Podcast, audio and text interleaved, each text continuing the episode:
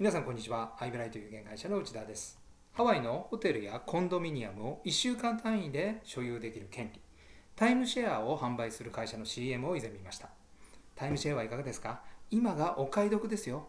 こんなアピールが一般的ですが、その会社の CM はまるで違いました。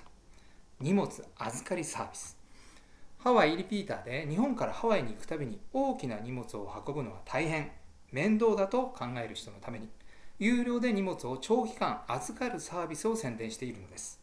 見事な2ステップマーケティングと言えるのではないでしょうか。荷物を預けるハワイリピーターは確実にタイムシェアの見込み客になるはずです。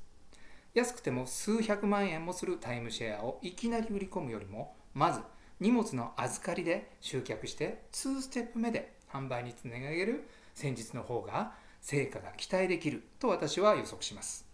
この話は法人開拓に通じます。法人保険が思ったように売れないという悩みはありませんか？以前インタビューしたトップセールスパーソンはコンスタントに法人契約を預かります。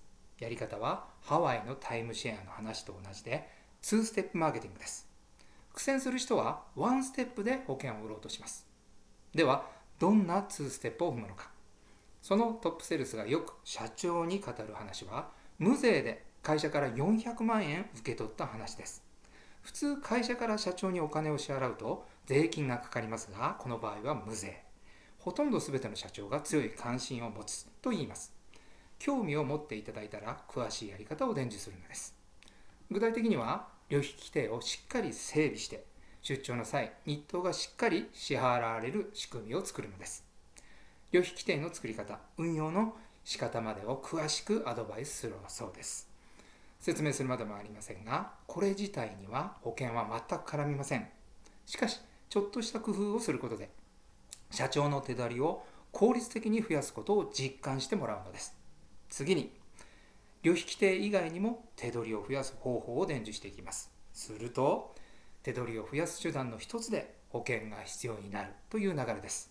見事な2ステップと言えるでしょう。いきなり売り込みではうまくいきません。さあ、あなたも2ステップマーケティングを法人開拓にぜひ取り入れてみてください。